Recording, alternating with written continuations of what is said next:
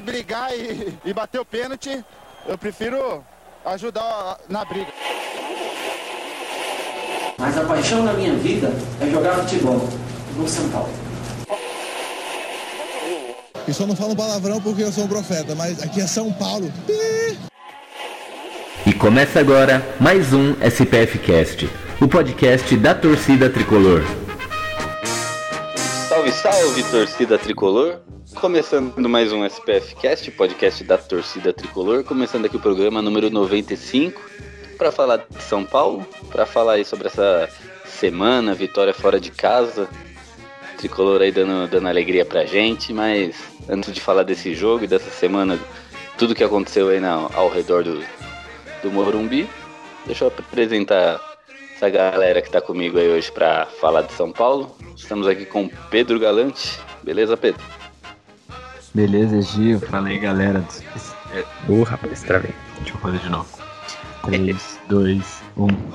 Beleza, Gil? Fala aí, galera do SPFC Cast. Eu apareci aqui uma vez e, e me senti à vontade de decidir voltar. Tô aqui de novo para falar um pouco sobre São Paulo. É, é sempre bom, né? E vamos para cima. No último jogo a gente tem bastante coisa para falar sobre. E, e, é melhor ainda falar quando é uma vitória, né? Quando perde é mais complicado. É verdade. O Pedro que fala inglês vai falar francês, mas travou falando SPFcast. É isso aí. é nóis. E participar da terceira pede música. Mas ah, aqui pedir, também. é isso aí. Acabou de ingressar com a gente aí, o cara que tava com problemas na comunicação, porque o sinal não chega em São Bernardo Ferrazópolis, Beto Silva. Continua não chegando, pelo visto. Só apareceu a imagem dele aqui, mas o sinal não chegou. Então eu vou pôr um, a voz do Google falando a parte dele. então ele, ele arrumando o som dele antes dele arrumar o, o som dele, então, Edu, sua vez. Opa, sempre bom chegar numa segunda-feira falando de vitória do tricolor. E vi umas coisas positivas nesse jogo, apesar do, da galera tá, tá reclamando aí. É, claro que teve, algum, teve muita coisa que você olha que tem para melhorar. E a gente vai discutir isso aí nesse programa. E agradeço mais uma vez o convite. Tamo aí para falar de São Paulo, galera. É isso aí. Eu sou o Gil e bora falar de São Paulo.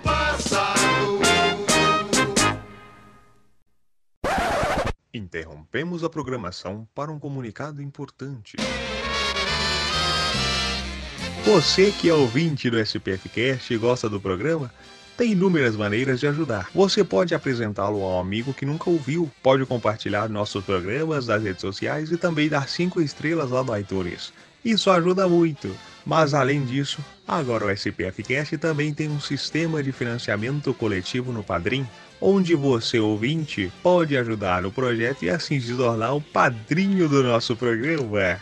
Funciona da seguinte maneira: quanto mais você contribui, maior participação você terá no projeto e quanto mais o SPF Cast acumula, mais conteúdo extra será gerado.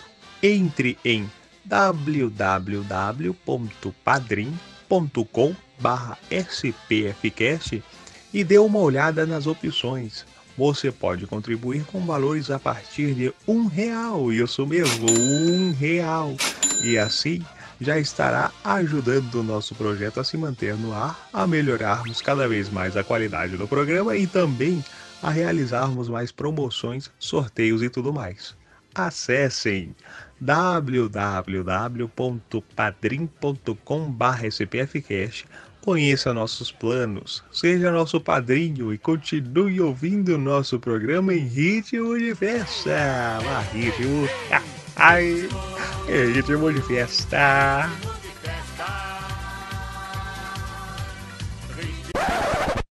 My life be like, ooh, uh, yeah. My life be like.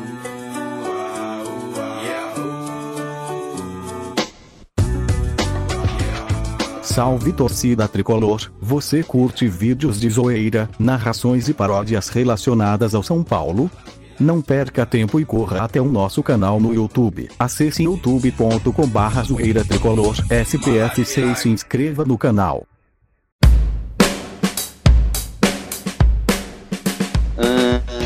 Antes de falar do desse jogo, deixa eu só falar pra galera aí que escuta a gente pra seguir o SPFcast nas redes sociais, né? Facebook, Instagram e Twitter Estamos lá como SPFcast. Segue nós, ou é, escuta a gente no Spotify, SoundCloud, iTunes, Deezer, todos esses aplicativos aí de, de música, de áudio, esses aplicativos de streaming. A gente tá lá, Google Podcast. Então fica a dica aí, indica pro seu amiguinho e bora lá que a gente tá aqui toda semana. Às vezes todo mundo, às vezes um ou outro, mas a gente tá aqui, tenta estar tá aqui toda semana para falar de São Paulo, né? E vamos começar falando desse jogo, o jogo que abriu o turno do brasileiro. O jogo aconteceu às 11 horas no Newton Santos, né? 11 horas da manhã no Rio de Janeiro, imagina o calor. É, foi a primeira vitória do São Paulo aí após quatro jogos. Jogamos contra um Botafogo, que é um time, pelo que vimos, é um time arrumadinho, um time bem treinado. Porém, é um time que segue aí com uma enorme crise financeira, salários atrasados e tudo, né? E teve uns desfalques também no, no, no time. Então São Paulo deveria e foi para esse jogo, é um elogio que eu tenho aí, começando o programa com um elogio ao Cuca, que ele foi para vencer o jogo, né? Foi lá, meteu todos os atacantes, né? No decorrer do jogo e seja o que Deus quiser. E no final fomos premiados aí com a vitória. O... Porém, a gente não pode dizer, na minha opinião, né? Uma vitória fora de casa, ótimo. São Paulo, a partir desse jogo, agora é o time que mais ganhou fora de casa. Acho que é a quinta vitória, se eu não me engano. Ou não, esqueci. Mas é. O São Paulo venceu fora de casa, porém mascarou um pouco um jogo meio apático, né? Eu não achei que o São Paulo foi muito bem. Depois eu quero ouvir a opinião de vocês aí, meus amigos. E o São Paulo foi premiado aí com um gol no final do Pablo, Aquele gol que a bola entrou chorando. A bola demorou dois segundos para entrar, né, mas na minha visão demorou 22. E o São Paulo saiu com essa vitória aí contra um Botafogo. Um bom Botafogo, porém no meio de uma crise, né? Então os três pontos aí eram aguardados. Mas Pedrinho, e aí, cara? Qual a sua visão desse jogo aí? Cara, é um, foi um jogo assim que vencer foi muito bom, sem dúvida. É, tem bastante problemas ainda e esse jogo deixou muito claro. Mas também mostrou coisas muito interessantes do time, né? É, eu acho que o grande problema hoje, não só do São Paulo, é um problema estrutural do, do nosso futebol, mas é, a, toda a crítica que eu vejo em relação ao Cuca é muito vazia, do tipo, é, tá ruim, tá bom, tá ruim, tá bom, tá, e aonde, né? Então, assim, que nem o time teve problemas, de, principalmente de marcação, e o primeiro gol do, o gol do Botafogo mostra isso muito claro, né? Três jogadores indo, indo em cima da bola e ninguém consegue atrapalhar o, o passe e, e, acaba sofrendo o gol de um jogador entrar livre, né? Um erro estrutural. Mas, por exemplo, o primeiro gol de uma jogada muito boa e que o Cuca trabalha há, há tempos, né? De colocar o time à frente, rodar essa bola. O Toral faz um passe pro Hernandes e eu acho que o Hernandes é a, a grande notícia é, recente pro, pro torcedor São Paulino, que fez uma ótima partida contra o Botafogo enquanto esteve em campo e também fez boa partida contra o. Perdão, contra quem foi o último jogo? Foi o CSA, isso. Contra o CSA. Fez um jogo muito bom também. Então a gente começa a ver o que, o que é o Hernandes que a gente contratou, né? Que ele não tinha entrado em campo ainda. Então, assim, tem bastante coisa negativa. E, e, eu destaco elas primeiro porque, como é uma vitória, todo mundo tende a ir meio no oba-oba de tá tudo certo. Mas não, não são só coisas negativas. A atuação do Pablo também é muito boa. O Pablo voltando é essencial. Foi um jogo interessante, né? É, mostrou alguns erros, mostrou algumas algumas qualidades desse time, algumas potencialidades. E que bom que você com a vitória, né? No final das contas é o que acaba importando mais. Então, mesmo que não tenha sido uma grande partida, valeu pelos três pontos para continuar lá na briga em cima. Isso aí. E o Hernanes, apesar do gol, do, da ótima finalização, né? Que ele é um dos, um, um dos poucos ali desse time que sabe finalizar. É, eu achei que ele não foi tão bem, né? No, no geral, na partida. É, o Juan Fran, eu acho que ele foi bem, foi, um, foi bem na marcação, porém eu acho que ele foi driblado ali no, no gol do Botafogo. Acho que muito facilmente. O cara passou na frente dele ali, só tirou. Nem sei se foi um drible ali, mas eu não sei. Posso estar tá vendo demais, posso. Às vezes não é tão fácil quanto, quanto parece vendo, mas eu senti que ele. Eu não sei. Dava. Dava pra ter segurado, cara, alguma coisa. Não entendi o que aconteceu. Posso tentar e justificar teve... isso aí? Pode o quê? Tentar justificar isso aí? Opa! Então, é, rapidinho, só pra não perder o raciocínio. É, no primeiro momento eu tive a mesma impressão que você. Falei, pô, como, como assim? O, o cara teve quase que toda a liberdade. Só que quando você vê o lance, não sei se uma câmera mais aberta, eu sei que eu revi o lance depois que eu falei, puta, não, não foi exatamente culpa dele. Ele tava marcando dois. Tinha um cara pra lateral ali, é, avançando pela esquerda, ele tava marcando esse cara. E aí ele ficou de olho assim, pô, ele, o, esse maluco que tá com a bola vai tocar pra esse cara. Só que aí ninguém chegou no maluco que tava com a bola e ele não tocou. Aí ele teve que largar um pra ir correr atrás do outro. Só que aí já era tarde, entendeu? Foi o que eu vi. Exato, cara. Que é, o, é o que eu falei antes no, no primeiro passe ali do Bochecha Vão três meio-campistas ninguém ganha. E como sai três meio-campistas, na, na, na, análise que eu fiz para o MW, tenho a, a, foto desse lance certinho. E aí fica, quando sai os três para apertar e ninguém ganha, fica os dois zagueiros e o Juan Fran contra três jogadores do Botafogo. E o, o João Paulo, que faz o gol, ele vem de trás, né? Então é justamente isso. Ele vem conduzindo a bola e aí o Juan Fran fica nessa, de eu saio nele para dar o bote nele que tá com a bola e, e deixo o cara aqui aberto ou fico marcando. Então, assim, Talvez até ele poderia ter abordado melhor, mas a situação que ele estava não era muito vantajosa, né? Foi uma falha do sistema defensivo ali, porque ele ficou tomando conta de dois, não, não tá certo. Entendi, bom ponto. Bom. É bom ter esse tipo de discussão mesmo, porque cada um tem, tem sua visão. Vocês viram uma câmera que talvez eu não tenha visto. Isso é, isso é legal. Mas juntando aí a, a turma dos que eu não achei que jogaram tão bem, Toró também, eu achei que estava meio apagado. O Everton não fez muita coisa. O Igor Gomes nem teve tempo de jogar, né? E o Daniel Alves, mais ou menos, né? Talvez, não sei, porque a gente espere, espera muito dele. Ele tá, talvez não foi tão decisivo. E o Anthony, né? O Anthony eu acho. Vamos deixar para daqui a pouco, porque eu acho que, é, eu acho que é o grande. A parte. Vamos deixar pro é, bola, vamos, bola vamos, Vamos, de, é, vamos deixar ele por último, porque, né, pelas tretas de Twitter que eu tô vendo aí, ele vai dar, vai dar bastante conteúdo aí pra gente falar. Mas o ponto positivo, como eu já falei, isso para mim foi o Cuca, né? Eu acho que ele entrou para ganhar o jogo mesmo, né? Porque enxergando o Botafogo, por mais que o jogo era fora, o São Paulo deveria correr atrás dos três pontos e foi o que fez, né? O Pablo foi bem, ele fez, ele faz o que o 9 tem que fazer, né? Ele teve duas bolas, uma foi gol. Então, e outra foi trave, né? Então, aproveitamento ótimo. E o Tietê, eu não, não, não, não, sei a insistência do Cuca com o Tietê. Né? Todo técnico tem um, um cara que ele carrega pra vida, né? E o do Cuca é o Tietê, cara. Eu acho que o Luan tá jogando bem mais que o Tietê, mas ele tá insistindo no Tietê e eu senti que ele não. Eu senti não, eu analiso que ele não foi muito bem nesse jogo. Mas você, Edu, que, que você tem para falar aí, cara, desse jogo? Cara, é, para começo, é, eu gostei da, do, do que o Cuca propôs de esquema tático, né? É, ele começou com o 3-5-2 o jogo. É, a minha crítica à, à escalação seria, como eu posso dizer, pode ser positivo ou negativo, depende do ponto de vista. No meu ponto de vista é negativo, que parece que o cara não tem uma certeza, que é o quê? Ele escalou o São Paulo no 3-5-2, só que de modo que ele pudesse mudar o esquema no meio do jogo sem trocar os jogadores. Isso que eu não gostei muito, porque parece que ele foi com 3-5-2 sem convicção, entendeu?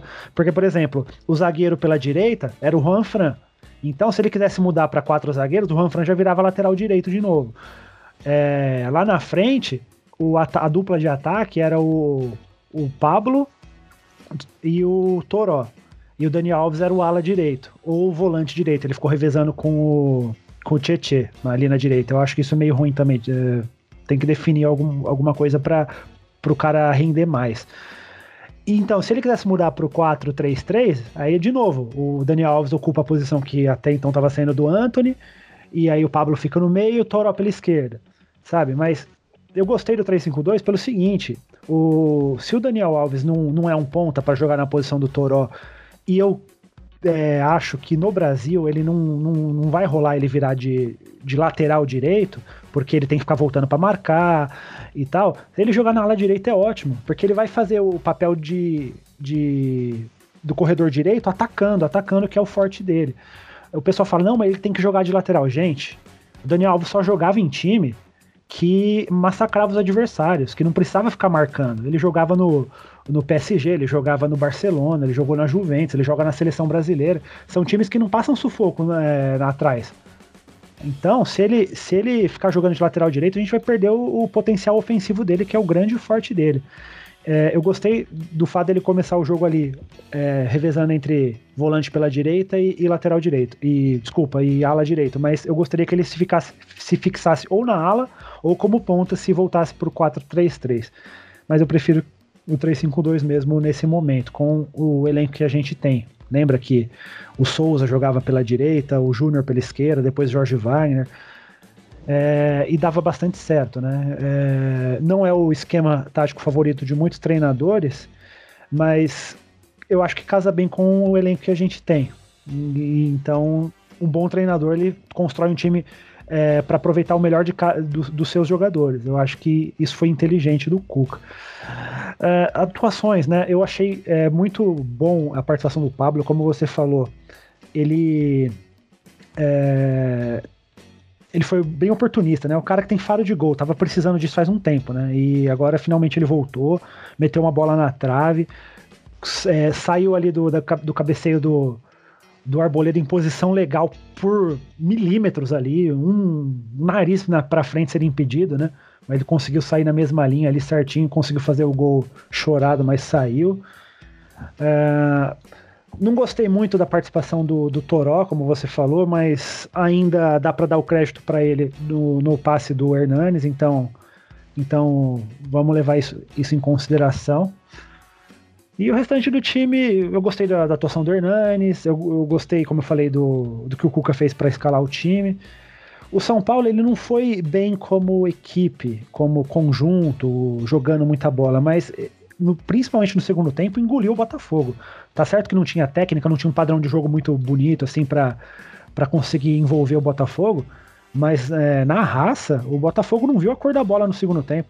Tanto é que depois que o São Paulo fez o, o segundo gol, o Botafogo quis sair não deu, quase tomou o terceiro. Eles não conseguiram atacar nenhuma vez depois que tomaram o segundo gol. E eu gostei, assim, no geral. É, o importante é a vitória fora de casa.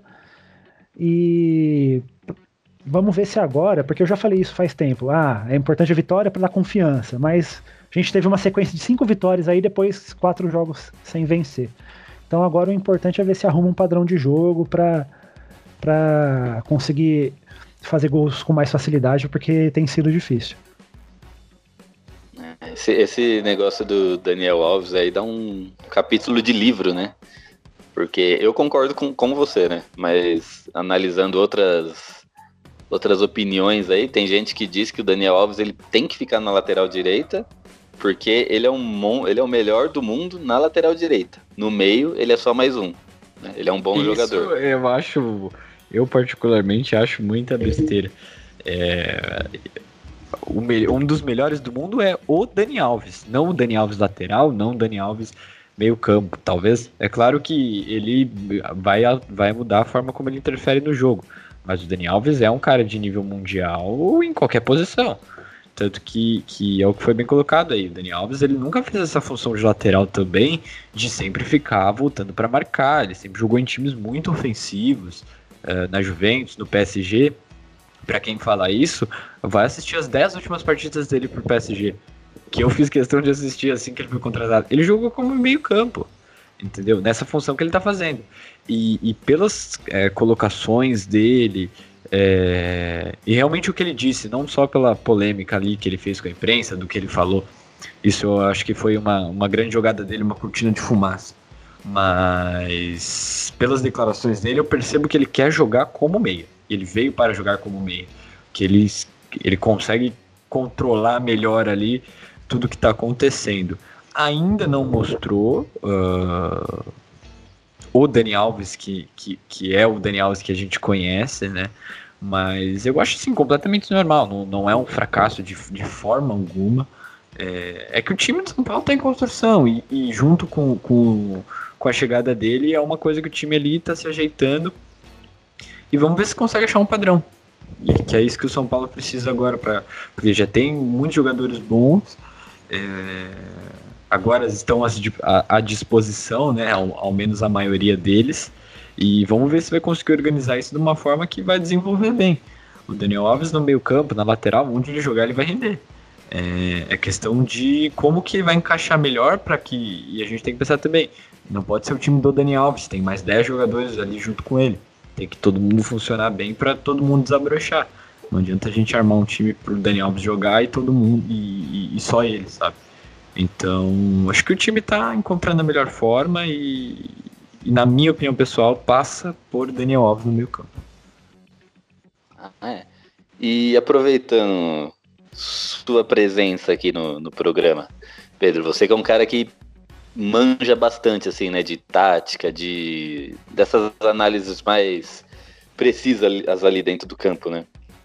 É, ontem, ontem não, sábado, sábado jogou Daniel Alves e Hernanes no meio de campo. Né? Uma coisa que muitos já questionavam antes de acontecer, né? Se existiria a possibilidade ou se era um ou outro.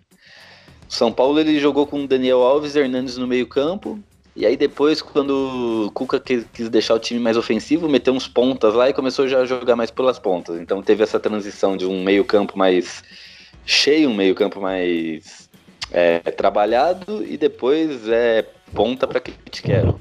O que você que que tem a dizer dessas formações aí? Dá para dá pra fazer isso? Daniel Alves e Hernandes é, seriam uma boa juntos? Como é que é? Cara, dá. É, é assim, o, eu vejo, você mencionou a mudança do Cuca, eu vejo que a mudança do Cuca foi mais por uma questão defensiva. Porque o São Paulo estava defendendo com, com, com, com o primeiro volante e com dois meias né, mais à frente. E o Botafogo estava jogando com seus meias muito espalhados e, e a gente estava sofrendo para encaixar a marcação no meio campo. Que a gente faz aquela marcação de encaixe, é o, é o jeito que o Cuca marca. E isso traz muitos problemas, mas também traz muitas, muitas vantagens, deixa o time muito competitivo. Eu acho que ele fez essa mudança, colocando o Daniel Alves como um meio armador, dois volantes e um meio armador à frente, para encaixar melhor, para é, espelhar o desenho do meio campo do Botafogo e conseguir marcar melhor.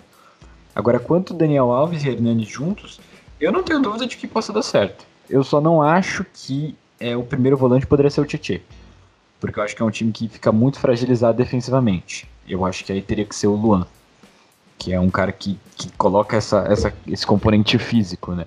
Mas, sem dúvida, acho que hoje o, o meio campo do São Paulo é um primeiro volante que, que fica entre o Luan e o, o Tietê. O Luan sendo esse cara mais, mais físico, mais forte, e o Tietê para um, um cenário onde o time precisa de um pouco mais de, de qualidade na saída de bola.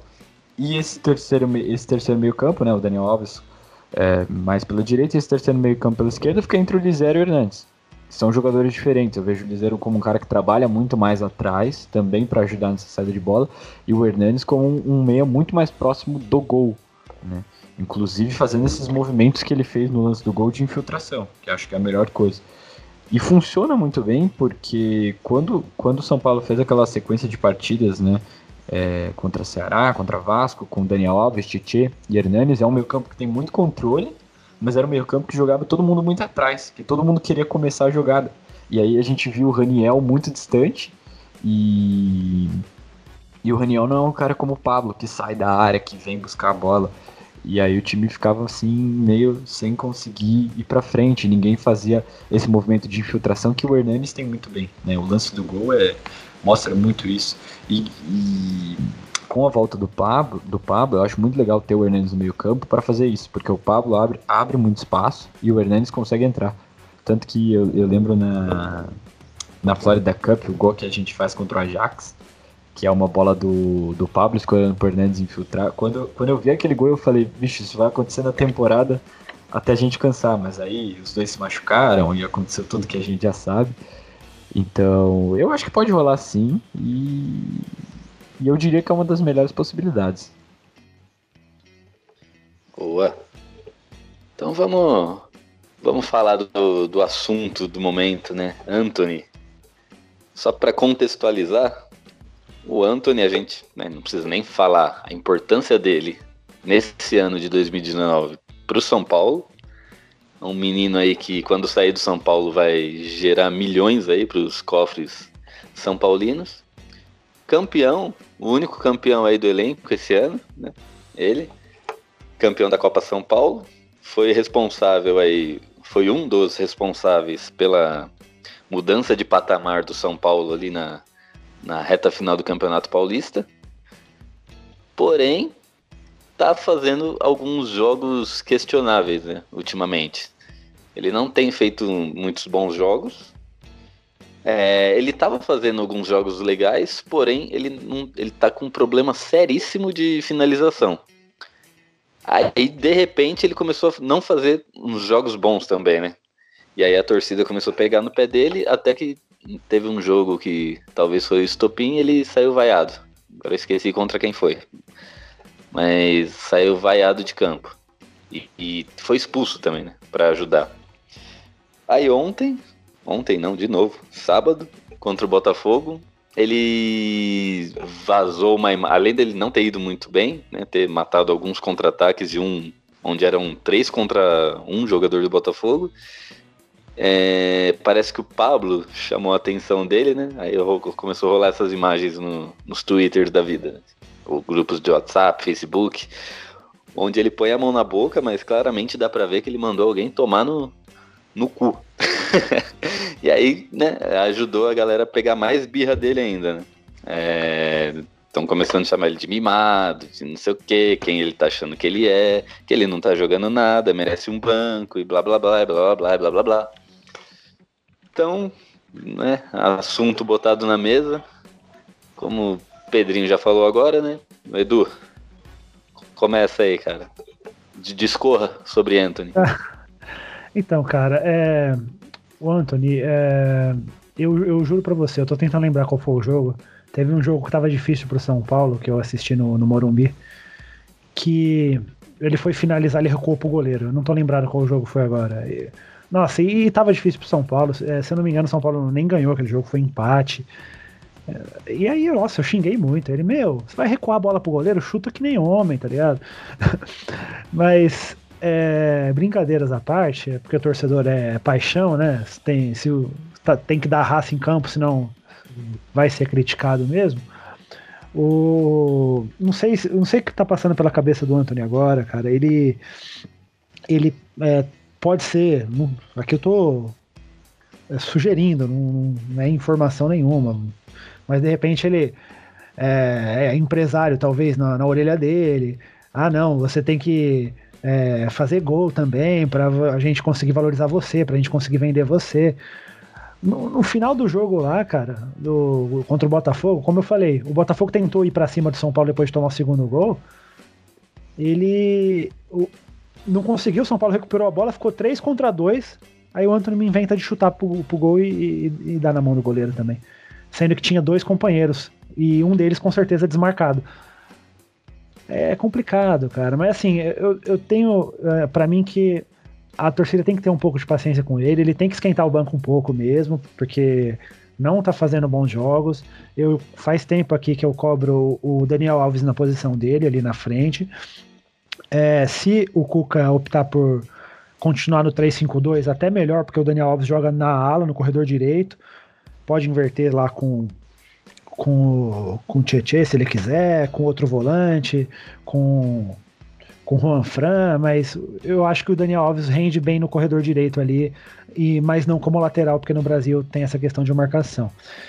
Mas o Antônio tem que esquentar um pouco o banco mesmo, porque não, não, tem, não tá vindo bem e é uma sequência grande de, de jogos que ele não tá bem. Não sei se se abalou ele psicologicamente, é, de ter sido vaiado. Mas é importante também o treinador dar, dar uma confiança para ele para recuperar o garoto. Porque não adianta nada a gente perder ele, é, que nem perder o Casemiro por quase nada, e depois o cara estoura lá na Europa e a gente fica com cara de trouxa. O Casemiro teve uma, uma vez que, jogando aqui no, no São Paulo, saiu, deu uma entrevista chorando. Ah, não, porque eu, só valorizam o Lucas, não sei o quê. O que, que virou o Casemiro o que, que virou o Lucas, tá ligado? Então eu acho importante não, não queimar o Anthony desse jeito para ele dar retorno tanto esportivo quanto financeiro pra gente.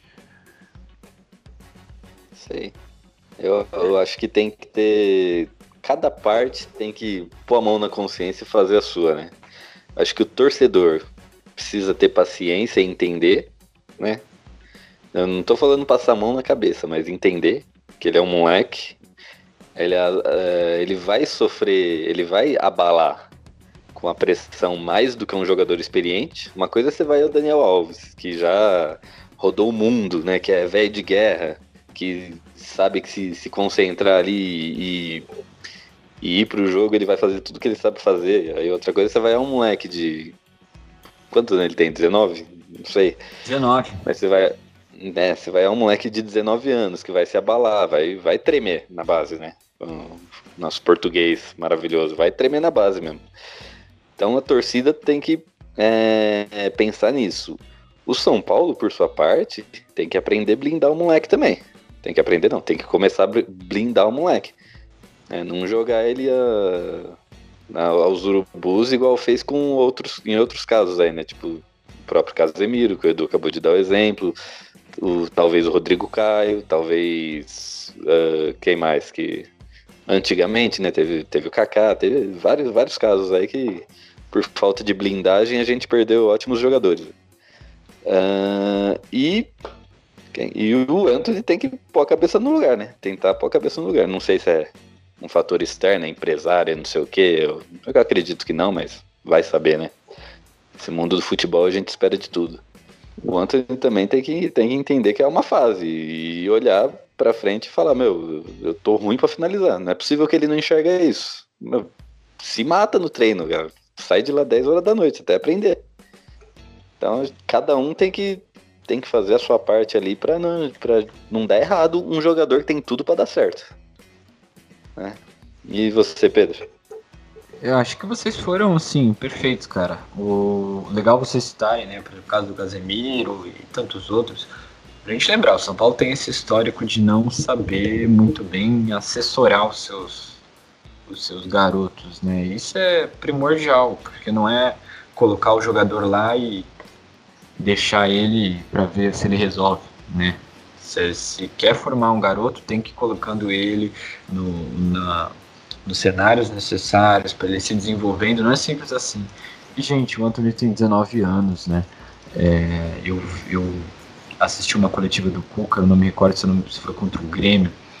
É, o Cuca mencionou, ele, vai, ele tá para ser pai.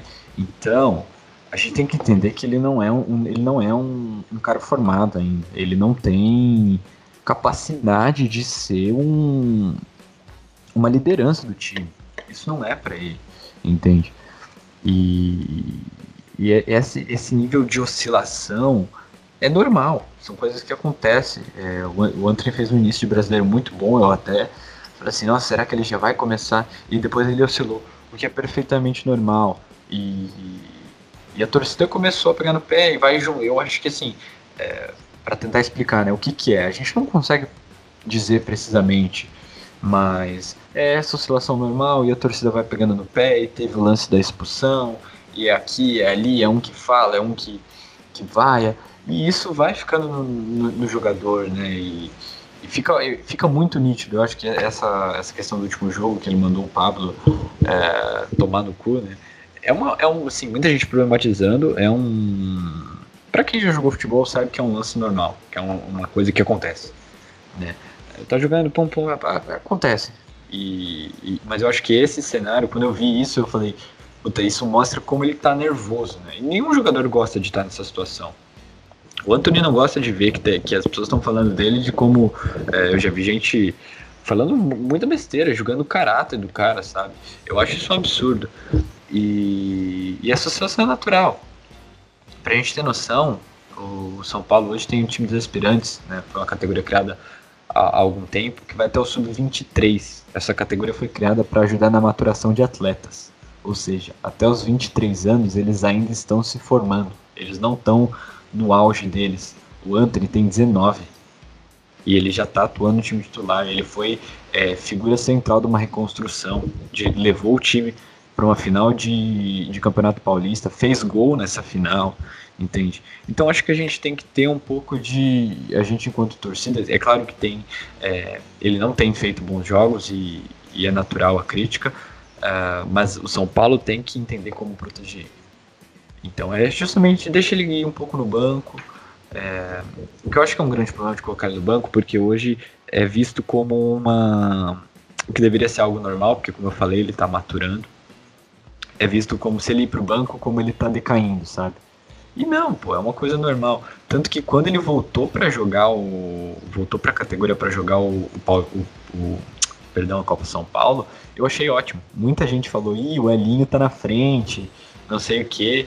É, e aí a gente vê hoje, ninguém fala que o Elinho tá na frente do Anthony. Então você vê que ele deu um passo atrás, foi o melhor jogador da, da Copinha, sem sombra de dúvidas, ele detonou chegou com muita confiança no profissional e, e, jogou o que jogou. E aí essa confiança, hora ou outra, ia se acabar, né?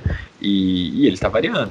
Então eu penso mesmo que ele tem que ir um pouco para o banco, quem sabe ele entrando num jogo que o São Paulo precisa do jogador que ele é, que é um cara de, que põe velocidade, coloca fumaça no jogo, ele entra, faz bons minutos, vai recuperando a confiança, é, que ele vá para a seleção, na seleção é um outro cenário, né? E, e para quem fala que o Anthony não sabe finalizar, dá uma olhada no último gol que ele fez para a seleção contra o Chile, se eu não me engano, com a perna ruim, a finalização que ele, que ele faz. Então não é que ele não sabe, cara, é o, todo o cenário ali. Acho que a gente tem que ter consciência e é papel do torcedor. Eu não cobro também. Eu acho que assim, o, o torcedor tá errado a partir do momento que começa a jogar o caráter. Né? É, aí eu acho que, que já passou do ponto. Tem, quer cobrar? Cobrem. Quer ser um torcedor consciente, entender? Seja. Mas o São Paulo, enquanto instituição, tem que saber proteger o Anthony para não acontecer o que, o que a gente já viu acontecer várias outras vezes. Ah, é, certíssimo. E assim, e se o São Paulo não conseguir fazer isso com ele, como já não conseguiu fazer com outros jogadores, inclusive recentemente, eu acho um absurdo, porque a princípio isso tem que partir ali do Cuca e do Mancini, que são os dois caras que estão ali né, do lado. Acho que o Cuca já é bem velho de guerra para saber fazer uma coisa dessa, né? Um cara que treinou Ronaldinho Gaúcho e Diego Tardelli, essa renca aí, e a Felipe Melo e o caramba, tem que saber. Mas a, ainda depois deles, ó, dentro do time tem Daniel Alves, tem. Não sei se dá para colocar o Pato nessa, nessa lista, porque o Pato nunca foi um cara muito de liderança, mas já rodou, né? Já, já jogou em Milan e é experiente, é experiente. É, é experiente. E fora das quatro linhas, a gente ainda tem Raí e Lugano. Então não é possível que alguém vai vai deixar passar a oportunidade de pegar na cabeça desse moleque e falar, meu, é assim, assim, assado, ó. Calma, vamos desse jeito. Você tá errando aqui, conserta aqui. Porque é tudo jogador que já passou por isso. O Raí já foi vaiado num Maracanã com 80 mil pessoas já. Né? E nem por isso ele deixou de ser o jogador que ele era. Então, a experiência ali para pegar o menino e ensinar tem. É só saber se alguém vai fazer isso. Então é se der merda com o Anthony, eu acho que é muita incompetência ali de, um, de muita gente. Não é de uma só, não. É de muita gente, cara. Mas vamos, vamos torcer para que, que ocorra tudo bem, né? Mas é isso aí. Então, Pedrinho, bola cheia e bola murcha. Botafogo 1, São Paulo 2. Na sua opinião. Cara, meu bola cheia vai ser o Pablo. Não só pelo gol no finalzinho, que me deu muita alegria, mas pela partida em si. Eu acho que o Pablo é a, a engrenagem que, que faltou para esse time ao longo de toda a temporada e é muito bom ver ele voltando agora. Ele tem dois jogos e meio no Brasileirão e tem dois gols. Eu acho que isso fala por si só. Ah, não tinha pensado nisso, né? Dois jogos e meio, dois gols. É. Verdade. E o bola murcha? Cara, o bola murcha eu acho que eu vou colocar pro Tietchan. Não fez, não fez boa partida. Eu gosto do Tietchan. Eu acho que é um cara que dá bastante de. Apesar de, de não. Eu, eu sinto que a contribuição dele não é muito direta. Mas é um cara que faz o meio campo rodar ali, mesmo sem a bola. É, e ele não fez boa partida nessa, nessas mudanças com o Dani Alves, jogando mais por fora.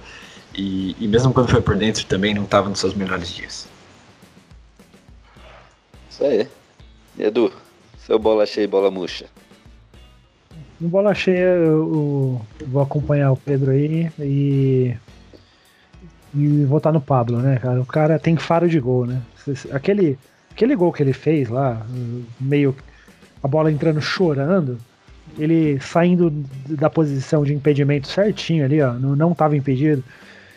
E foi gol de oportunista mesmo, cara. É um atacante que, que vai atrás da bola a todo custo, assim. É, não é, tem bola perdida. Exatamente. É, me lembrou o, não o estilo dele jogar, mas a vontade de fazer o gol me lembrou o Luiz Fabiano ali, entendeu? Tipo, não, vou para aquela bola porque vai sair gol e foi e saiu, tá ligado? Não tô comparando estilo de jogo, eles não, não, não são parecidos, mas, mas são matadores de qualquer forma. E bola murcha. É, ah, eu vou votar no Anthony, cara. Eu fiquei revoltado com, aquela, com aquele lance no final lá. Ele, o jogo dele já foi burocrático, né? ele não jogou muito bem.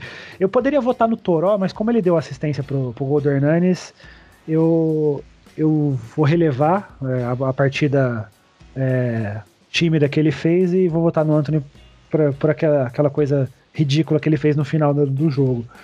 Além da partida medíocre, né? E começou no banco, vamos ver se ele começa no banco de novo. Eu espero que ele vá entrando, vá entrando para recuperar a forma, porque é um jogador que, que é, vale a pena insistir. É um jogador que, que tem muito potencial. E eu vou. Eu vou com o Pedrinho no bola murcha. Tietê. Eu acho que ele não fez bem o papel ali onde que ele foi. que foi proposto a ele, né? E eu acho que ele já não tá fazendo há algum tempo, né? Ele tá variando ali. Um jogo legal, outro não, um jogo legal, outro não. Eu sou da opinião que eu prefiro o Luan no lugar dele, mas o Tite não me escuta. Ô Tite, ó. o, o Tite não escuta a gente também. Não convocou o Bruno Guimarães. é verdade. o Cuca não, não me ouve, ele não ouve o nosso programa aqui. Mas se ele ouvir, o Cuca, é, Luan no lugar de Tietê, por favor. E bola cheia, eu vou dar uma bola cheia para um cara que a gente não falou dele. Mas eu acho que ele foi muito bem nesse jogo, muito regular nesse jogo. E tá sendo muito regular já faz umas uh, cinco partidas. Que é Nossa, o King. Ah, ia falar isso. a gente não falou dele, mas ele jogou muito bem. Eu quero até falar um pouco dele daqui a pouquinho, né? Que ele é, injustamente não ganhou o bola, a bola de ouro hoje, o prêmio da FIFA. Injustamente, né? Ganhou um tal de um tal de Leonardo Messias, alguma coisa assim. Um jogador que eu nunca ouvi falar, argentino. E o King Naldo não ganhou, infelizmente. Mas vamos falar um pouquinho do, do King Naldo, né?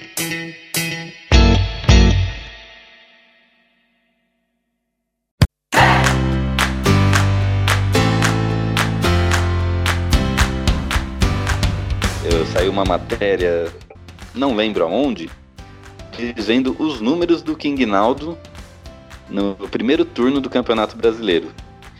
E, e a matéria dizendo, né, se o, o Reinaldo merecia ir para a seleção ou não, merecia uma chance na seleção ou não. Óbvio que o título da matéria foi meio para chamar atenção, né? Eu não sei se ele tá. Eu não, não acredito que ele talvez merecesse uma chance na seleção, não? Apesar que tem, tem uns caras lá tão questionáveis, né, que não sei não. Mas os números do King Naldo no primeiro turno, ele é líder em, des em desarmes, são 44 ao todo no brasileiro. Na temporada completa, ele é o sétimo no geral, né? contando a temporada inteira, porém, no primeiro turno do brasileiro ele é líder em desarme. Ele tem cinco gols, é artilheiro do São Paulo, né? Era até esse gol do Pablo, né? que acho que agora o Pablo tem seis. Ele é artilheiro do São Paulo na temporada e tem quatro assistências, ou seja, ele participou de nove gols aí, ele participou diretamente, né? De nove gols do São Paulo. E ele, o São Paulo recusou uma proposta por ele aí, né? De uns 10 milhões de. Não lembro do que, se era de reais, de dólares. De um clube da. De um clube árabe. E ele é um cara que tá, tá bem, né? Quando ele tá ruim, ele tá ruim. Mas quando ele tá bem, ele tá bem. E Pedrinho, o que, que você acha do King Naldo aí? Né, talvez merecia uma chance na seleção? Ou não? Não, Esses não. números não. dele. Não, cara. É, eu acho que isso aí é mais, a, é mais a brincadeira né, que a gente faz. Mas seleção não. Mas assim, o Reinaldo é um cara muito decente e foco, a palavra é decente pro, pro nível do futebol brasileiro. Lateral é produto de exportação, exceto quando a gente traz o, quando a gente traz Dani Alves. Mas é, é um cara assim que não, não é ótimo defendendo, eu, eu acho que ele é melhor atacando, e assim, também não é um primor atacando, mas é muito decente em tudo que faz. É- Ele é um jogador medíocre, bastante regular, e, e isso por hora tá ótimo, né? O São Paulo foi buscar no Léo um, é, um, um jovem valor que pudesse de alguma forma fazer uma sombra, e o Léo não tá nem perto disso. Inclusive, a última vez que estive aqui foi o Bola Murcha por unanimidade. Então o Reinaldo é um cara que dá bastante conta ali. É, tanto que eu até tava falando com uma galera, pro nível do Brasileirão, o Reinaldo é, é assim, muito decente, dá pra, dá pra manter tranquilo. Eu não sei, por exemplo, disputando uma Libertadores, como o Reinaldo se sairia. Mas enquanto a gente estiver nessa toada de Brasileirão, é um cara que dá pra manter. Mas também assim, é aquela coisa, nunca, nunca bater demais nele, porque ele é mediano, mas também nunca exaltar demais, porque é um jogador exatamente mediano. Isso aí, falou bem. Dentro do brasileiro, eu não exalto ele demais, tá? Só eu acho que ele merecia a bola de ouro. Mas dentro do Campeonato Brasileiro 2019, quem é melhor que ele na lateral esquerda? Quem é melhor não, né? Quem está Jorge, jogando. Jorge dos Santos, Felipe Luiz, é, do, o rapaz do Palmeiras é o. Ah, pelo amor de Deus, Diogo Barbosa? Não, o Diogo Barbosa tá. O Diogo Barbosa tá ali, tá no, no nível do Reinaldo. É, então, você eu tá com eu- dificuldade pra falar três aí, cara. Então, eu acho que Então, é, ele é bem, ele é bem mediano ali. o, o Não, Reinaldo. mas se ele tá no top 3, ele não é mediano. Então, Não, mas, é que a posição ó, é nivelada por baixo, cara. É exato, o futebol brasileiro não tem grandes laterais. O Reinaldo tá fazendo um bom papel, é, o- visto isso que ele falou. Ó, quem, quem é eu- melhor que ele? Pra mim é só o Felipe Luiz, acabou. Que nem- Vou dar, vou dar uma olhada aqui, ó. Tô no SofaScore vendo a seleção da, se- da semana. Da última rodada foi o Reinaldo, lateral esquerdo. Ah, antes foi o Zeca, do, do Inter. Antes foi o Felipe Luiz, que sem dúvida é ma- melhor que o Reinaldo. O Jorge. O Jorge de novo, e só voltar mais um aqui. O Bruno Melo do Fortaleza. Então fica ali. É que é uma, uma posição que é bem nivelada por baixo. O Reinaldo deve estar ali entre top 5, mas também nenhum desses aí é um grande lateral, por exemplo, como eu falei, num cenário de Libertadores. A vantagem e desvantagem do Reinaldo é mais ou menos o seguinte: ele é um jogador que vive fases regulares. Ele não é irregular, mas por exemplo, como assim fases regulares? Quando ele tá bom, ele fica, uma, ele fica um bom período bom, jogando bem, é, ajudando o time. Quando ele tá mal, ele fica um bom período mal. É, ele é regular nesse sentido. Ele não fica um jogo bem, um jogo mal, um jogo bem, um jogo mal. Ele joga, sei lá, três meses mal, depois três meses bem. Então nesse momento ele tá, ele tá bom. Eu espe- espero que continue até o fim do campeonato. Eu, eu acho que o Reinaldo é aquele jogador que ele, ele segue a, a maré, né? Se o time tá bem, ele tá bem. Ele é o famoso jogador, eu lembro que eu escutei uma frase, eu nem sei se eu vou conseguir falar ela direito aqui, mas tipo, um jogador mediano como o Reinaldo. Quando o time tá bom, ele é craque, mas quando o time tá ruim, ele é horrível. Exatamente, né? exatamente. Tanto é que o São Paulo, naquela liderança do brasileiro do ano passado, né? Que se formou aquele oba-oba, o quarteto nerd, não sei o quê. Cara, o Reinaldo tava voando. Ele tava voando, tava decidindo clássico, metendo gol em clássico. E só que aí quando o time caiu, nossa, ele foi um dos que mais caiu. Ele conseguiu é. cair mais que o Diego Souza, mais que o Nenê. O Everton não conta, né? Porque o Everton é. machucou e nunca mais voltou. Foi justamente por isso, eu acho, porque o, o Everton a, a, arrumou aquele setor esquerdo do São Paulo e aí o Reinaldo cresceu junto, entendeu? Quando o Everton saiu, acabou com, com a fase boa do Reinaldo também. É, e só, só pra... O Reinaldo cresce com o time. Só pra gente tentar posicionar o Reinaldo um pouco melhor. Comparando o Reinaldo com o Moisés do Bahia. Quem que vocês acham melhor? O Moisés é, lá trazendo jogo no Corinthians. Eu prefiro o Reinaldo por muito pouco. Muito pouco? Por muito pouco. Bom. É, eu, eu ainda acho o Reinaldo. Não boto muita fé no Moisés. Eu, assim, é como eu falei, eu para mim, melhor que ele no Brasil só o Felipe Luiz. E o resto ele é um pouco melhor que o resto. Não tem jogador que se destaca, entendeu? Como eu falei, um pouco melhor. Ele não, não também não é. Nossa, que, que lateral é. imperdível. Fique, nossa, que, que fique bem, bem entendido. Que fique bem entendido aqui, né? Apesar das brincadeiras à parte, ninguém tá falando que o Reinaldo é é um deus grego que merece a titularidade da, da seleção. Só, só uns comentários aqui tentando analisar aonde está o Reinaldo hoje dentro do futebol brasileiro. Mas, contando que o futebol brasileiro está lá embaixo. Beleza. Vocês, rapidão. É, é sobre o jogo ainda, o jogo de domingo, de sábado. Vocês ficaram também, eu fiquei pelo menos, vocês também ficaram com a sensação de que o Hernanes forçou aquele cartão amarelo para poder jogar o clássico? Porque ele, foi, ele tomou o cartão e saiu. Aí ele fica suspenso contra o Goiás e não corre o risco de, de ficar de fora contra o Corinthians. Olha, cara, eu não pensei nisso, mas agora que você falando e eu voltando o lance na cabeça, nossa, eu ia falar exatamente a coisa. Dá pra desconfiar. Isso, mas... Ele tocou o cartão e saiu, cara. Foi impressionante. E assim, cumpre, cumpre automático contra o Goiás. Dá contra pra desconfiar. Eu fiquei com essa sensação, cara. Eu falei, caramba, mano. Ah, esse cartão foi bem besta, então. E ele saiu, tipo, no minuto seguinte. Realmente, faz bastante sentido. Verdade, mano. Não tinha pensado. Realmente eu não tinha pensado nisso, mas Agora parece tão óbvio que eu me senti até burro agora. Mas não sei, né? Mas tomara. Tomara que foi, porque pelo menos ele descansa mais um jogo aí, né? Porque ele tá vindo de lesão. Agora é jogo quarta-feira. Imagina é se ele, volta, ele joga contra o Goiás e toma um amarelo, sem querer.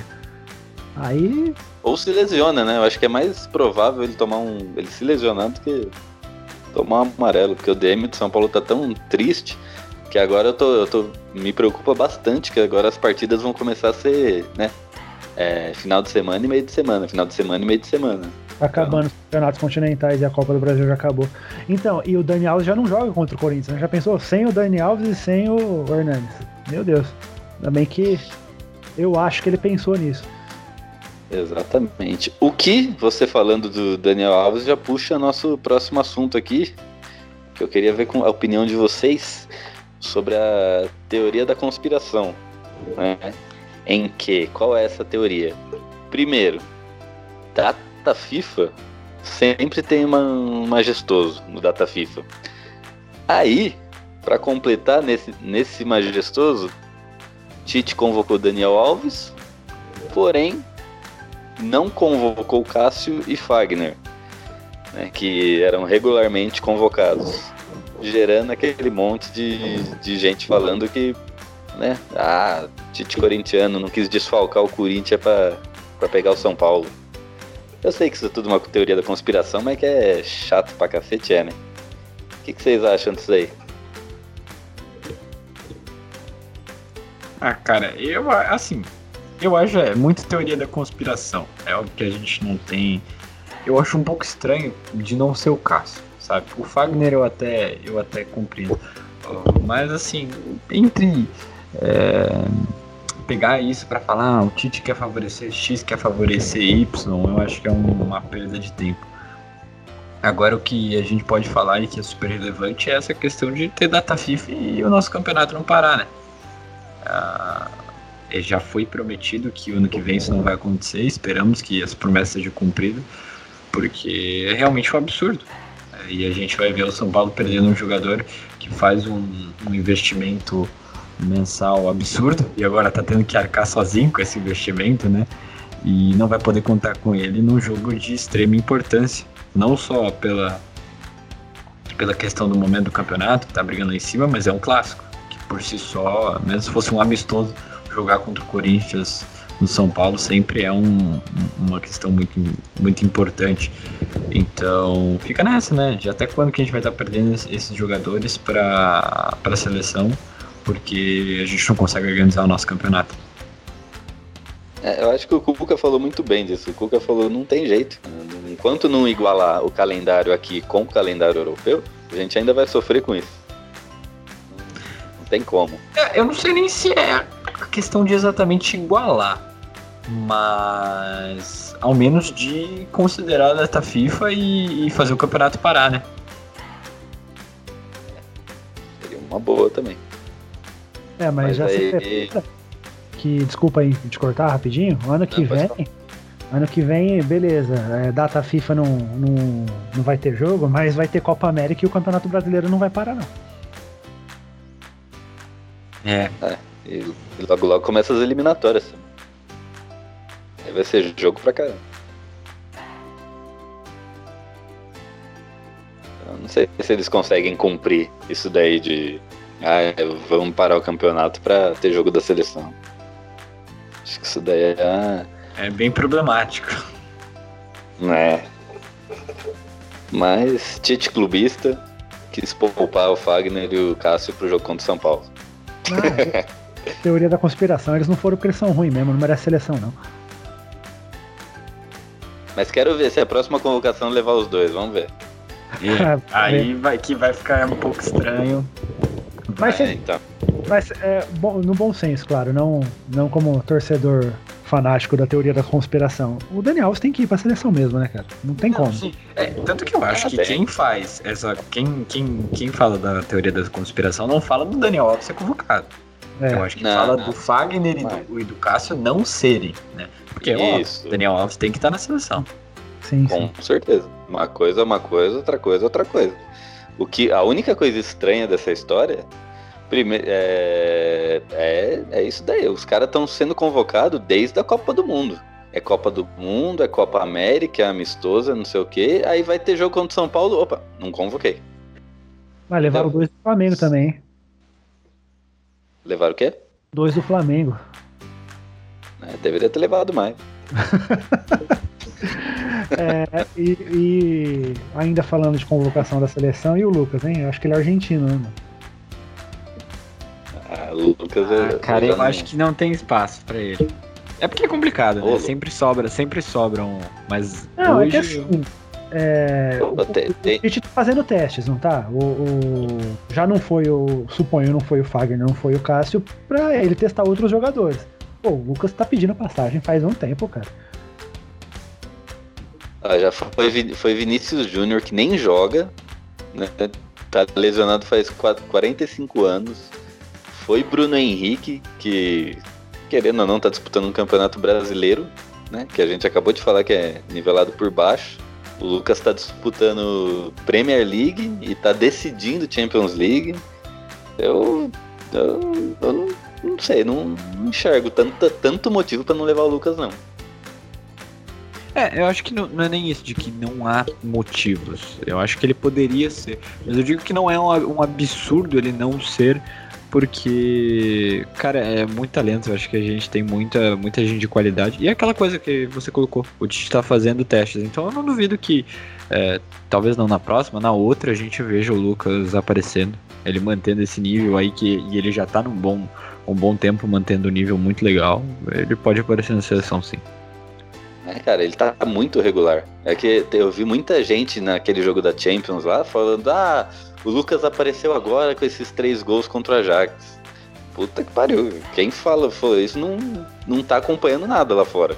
Porque o Lucas tá muito regular, inclusive na Premier League. Ele, né, ele tava com uma média de gols ali ótima, cara.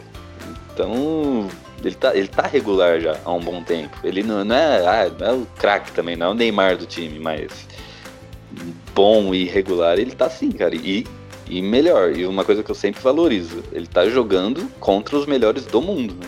Ele não tá jogando qualquer campeonato, não. Não tá jogando campeonato francês, não. Tá, ele tá disputando ele contra os melhores do mundo. É Premier League, é Champions League. Então, eu acho que Tipo, não é um absurdo não convocar, mas é um pouco estranho também não convocar. Não sei. Dependendo de quem ele chama ali para o lugar dele, talvez é, eu acho que mereça ser questionado sim. Dependendo de quem vai pra vaga. Inclusive Neymar, que não jogava 42 anos e só se machucou e tá voltando agora. Ah, mas. É Neymar, né, cara? É, é. É o Neymar. Neymar, ele por si só já, já diz tudo. Ele é, um, é o melhor, é a melhor matéria-prima que a gente tem no Brasil hoje. Porém, é, é, amistoso. Ele tá testando, tá pegando os jogadores que que estão fazendo algo pelos seus clubes, né? Neymar não fez nada na última temporada para merecer uma uma escalação sem questionamentos, né? Mas também não, não dá para questionar também, né? É complicado. Aos olhos de cada um. Mas vamos, vamos falar de, algum, de uma coisa que não dá para questionar, né? O, o, time feminino de São Paulo. Vocês viram esse semifinal do Paulista Feminino. Segundo jogo, Santos e São Paulo. O, primeiro jogo tinha sido 3 a 2 para São Paulo. E aí o segundo jogo aqui com o mando do Santos no Pacaembu. O Santos saiu vencendo de 2 a 0. São Paulo foi lá, buscou o resultado e se classificou para a final. Final do Campeonato Paulista de Futebol Feminino. Vai jogar a final provavelmente contra o Corinthians. Teremos majestosas na final. Por que provavelmente? Porque Corinthians, a outra semifinal é Corinthians e Ferroviária. E o primeiro jogo o Corinthians já ganhou de 4 a 0 Então, dificilmente. E o Corinthians tá num nível absurdo, cara. O time do Corinthians é muito bom. Terrível, terrível. Então, aí a, a, o segundo jogo da semifinal vai ser agora dia 25, quarta-feira. Né, Corinthians e Ferroviária. E São Paulo, você viu? Eu postei hoje o gol do o segundo gol do São Paulo, que foi o gol da classificação, gol de falta da Natani. Chegou a ver esse gol, Pedrinho? Eu vi o, o, o que a Ari fez. Eu não cheguei a ver o da Natani. Ah, o da Ari no primeiro jogo, né? É. Cê é louco. Que golaço, cara. Essas meninas estão merecendo, estão jogando com, com alma e merecem muito esse título aí. Né? Eu sei que o, hoje os times de primeira linha, né, na, na categoria feminina são Corinthians mesmo, Ferroviária e Santos, né? Então vai ser um páreo bem difícil ali pro. É, o São Paulo que surgiu esse ano, né? O time feminino e tá surpreendendo, campeão brasileiro da, é, da A2, chegando à final de Campeonato Paulista. É, tem, tem muito potencial essa categoria aí. Montou esse ano meio que às pressas, né? Entre aspas. Mas montou um belo time e elas estão fazendo um bom trabalho. Ganharam a dois do, é, do brasileiro, como você falou, e e no Paulista não estão fazendo feio, não. Passaram pelo Santos, que o Santos era o favorito, porque o Santos já tem esse time feminino há, há um bom tempo, já está com esse projeto aí há um bom tempo. E o São Paulo surpreendeu. Surpreendeu e está fazendo bonito, né? Espero que, que a gente vença esse majestoso na final aí, cara. Esse gol da Natânia que você falou, ele parecia, só que, digamos, de perna esquerda, né? Um espelhado, parecia os gols que o Rogério Senna fazia de falta, só que ao contrário, né? Porque é outra perna. E Foi ali perto, foi ali perto, da, ah, ali perto da meia-lua, beijou o fundo do gol é, no alto, né? Foi, foi é, muito... Sem chance pra goleiro ali. Que, que é isso? E a falta, ainda que ela cobrou, é, a menina que fez a falta gerou a expulsão da jogadora Santista, né? Então, depois disso, elas não tiveram nem reação mais para correr atrás do resultado.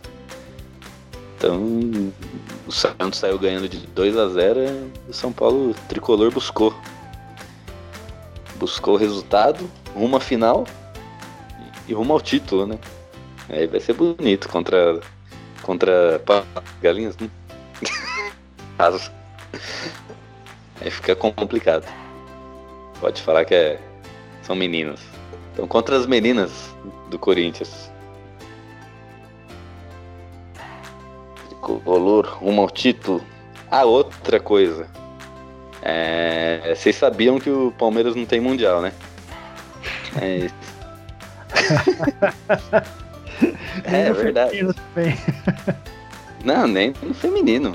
Mas vocês sabem quem tem mundial agora e não é palmeirense? Pamela Rosa. Vocês viram? Pamela Rosa foi campeã mundial de skateboard, né? Jogou, competiu no SLS aqui, que teve aqui no Brasil. Ela foi campeã e é São Paulina, cara. Inclusive ela foi no CT hoje visitar. Foi no CT hoje visitar os jogadores. O Hernandes andou de skate lá no CT. Eu vi essa foto ela... do skate, vi uma foto do Daniel Alves com ela também. Né? É São Paulino, foi lá, campeão mundial em segundo. Eu vi, eu tava acompanhando, eu não vou mentir, eu tava acompanhando outra pessoa nesse campeonato de skate, que é a Raíssa Leal, que é a menina de 11 anos, que disputou disputou com o feminino contra todo mundo, né? Menina de 11 anos, né? Não na idade lá. Disputou e ficou em segunda, é brasileira também. E ficou em segundo lugar. Quem ficou em primeiro foi a a Pamela Rosa, campeã em São Paulina. Inclusive foi no CT e a equipe do SPFcast já está tentando entrar em contato com ela para já chamar ela para participar aqui, né? Já que é São Paulina, tem que dar o ar da graça aqui. Mas resumo da história é mais uma São Paulina com o Mundial e o Palmeiras continua sem. é, você chegou a ver, Pedrinho? Ou você não acompanhou? É só futebol. Eu vi, eu vi, eu vi meio por cima, mas, mas a praia é futebol, né? Não tem como. Mas eu vi meio por cima. É. Então, beleza. Então, alguém tem mais algum assunto aí? Ou podemos encerrar por hoje? Algo, algo, algo pendente? Acho que abordamos tudo, né? Até a convocação da seleção, melhor do mundo, tá tudo em dia aí. Reinaldo. Então, e eu, ah, só uma última coisa. Eu vi alguém falando, mas eu não confirmei. Eu, vocês ouviram algo sobre o retorno do Pato? Parece que a lesão dele ainda vai durar mais. Ele vai ficar mais um mês fora. É isso mesmo eu vi demais?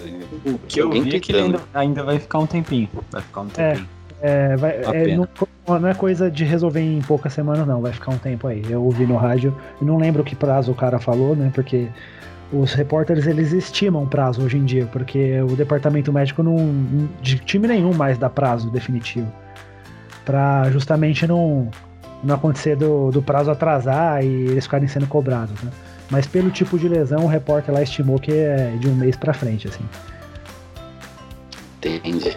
É uma pena, né? Tipo, se lesionou sem nem estar tá jogando, é um cara que tá fazendo muita falta. E, e, não dá nem pra acusar ele de chinelinho, né? Porque você pega o último jogo que ele jogou completo, ele fez dois gols, mano. Fez dois gols. Aí no, jogo, aí no, jogo, seguinte ele já não jogou porque tava lesionado, sei lá, mano. Não dá nem pra acusar o cara. Ele, ele, ele saiu do time lesionado no melhor momento. Ah, tu não, não tem o que falar dele, não. As duas passagens dele pelo São Paulo, não tem o que falar, não. E quem fala eu questiono. Pato no São Paulo, muito bem. Agora Corinthians, Chelsea, essas passagens dele aí foi, foi meio estranha, mas nem me envolvo. mas é isso aí. Então, próximo jogo. Quarta-feira, dia 25 do 9, São Paulo e Goiás, no Morumbi. Já é quarta agora. Então, Pedrinho, suas considerações finais, mas antes disso, deu seu palpite aí para São Paulo e Goiás. Cara, jogando em casa, acho que o São Paulo tem condições de vencer aí. Se não acontecer um desastre, até vencer bem. Acho que ganha de 2 a 0 Isso aí. Então, de suas considerações finais, se despeça e, e é nóis. É nóis, cara. Porra, sempre muito bom falar de São Paulo. É, eu fico aqui horas e horas falando, falando. É, muito obrigado pelo convite aí. Já, já tô me sentindo em casa. Próxima vez eu chego sentando no sofá pedindo música. E é vamos São Paulo, cara. Pra, pra toda a galera que ouviu até aqui, um grande abraço e vamos São Paulo. E quiser passar seus, seus dados aí, onde, onde te achamos? Onde Cara, te eu tô acham? no- Eu, eu não sei onde eu te acho, mas a galera que tá escutando.